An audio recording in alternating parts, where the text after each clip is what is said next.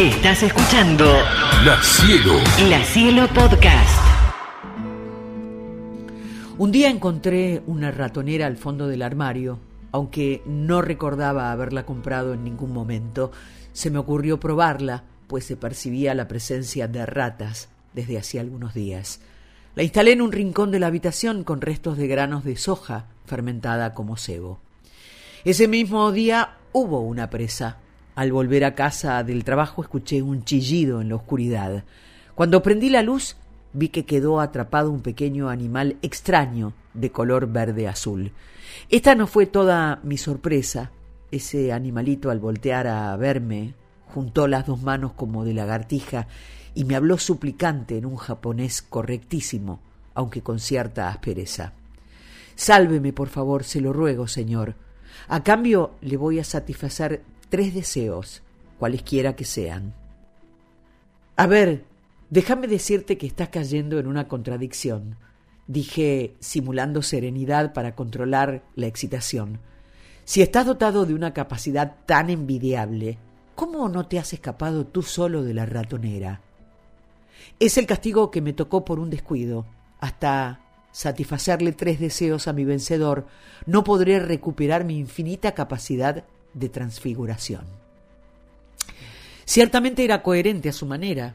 Le quité la tapa porque de todas maneras no me importaba que me estafara y resultó que era honesto de verdad.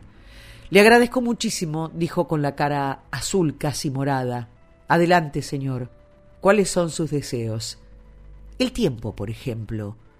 ¿Qué te parece? El tiempo. El tiempo es oro, como dicen, y estoy tan ocupado todos los días que casi no me queda tiempo para hacer nada, ¿sabes? ¿Cuánto quiere?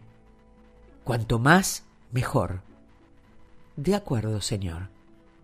Al decirlo, el animal alzó los brazos por encima de la cabeza y acercó gradualmente los dedos de las dos manos. En un instante salió de entre las puntas de los dedos una chispa azul que produjo una descarga eléctrica y se propagó por toda la habitación un fuerte olor a azufre. No se mueva, me advirtió el animal con firmeza al verme asustado. Usted ya dispone de cien veces más de tiempo. ¿Cien veces más? Es lo máximo que le puedo ofrecer. No es tan insignificante como quizá usted crea, ya que la energía está en proporción con el cuadrado de la velocidad. ¿Sabe? Con cien veces más de velocidad tendrá diez mil veces más de energía.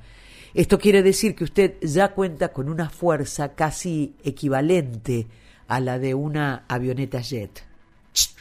no se mueva. Hágame caso. Un brinco así de golpe puede ser mortal, pues las piernas se harán añicos al destrozar el piso y el cuerpo, en reacción, saltará al vuelo, quién sabe a dónde, rompiendo el cielo raso como si fuera un cohete. Carajo, me tendiste una trampa. Trampa. ¿Cómo se atreve a decir semejante barbaridad? ¿Acaso no sabía esa famosa fórmula E igual medio MB2?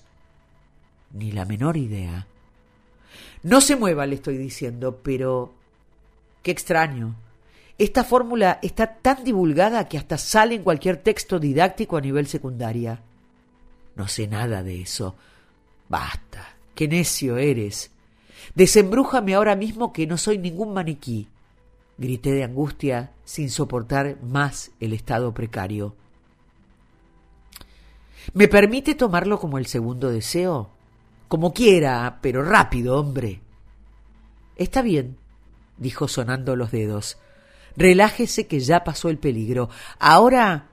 ¿Quiere pasar al último deseo? Conteniendo las ganas de aplastarlo de un golpe, le repliqué Dinero entonces. ¿Dinero? Ojo por ojo, brutalidad por brutalidad, pues. Brutalidad aparte, ¿de veras se conforma con algo tan trivial como el dinero? ¿Acaso hay otra fórmula inconveniente que te lo impida? No, que va. A mí me da lo mismo. Si a usted no le importa, señor. Deja de hacer insinuaciones ambiguas. Dime todo lo que tienes que decir sin más rodeos. Con mucho gusto se lo digo, si es que lo puedo tomar como el tercer deseo. Permanecí mudo durante más de diez minutos sin atreverme a romper el silencio. Me sentí mareado, a punto de desmayarme, y terminé gritando desesperado Carajo, cuéntame todo.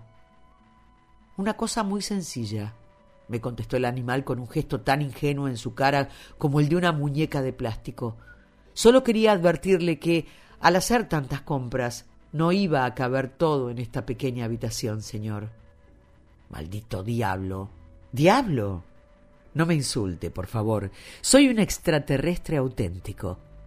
Apenas lo dijo, volteó a hacer una venia de lado. Hasta aquí la segunda noche de la sección experimental de nuestro curso sobre la psicología terrícola. Al recorrer la mirada, caí en la cuenta de que había otros dos animalitos del mismo tamaño que cargaban una videocámara para filmarme. En el acto les lancé un tintero. En ese mismo momento se esfumaron tanto la ratonera como los animalitos, dejando tan solo el eco de una risa sonora. La Cielo, La Cielo.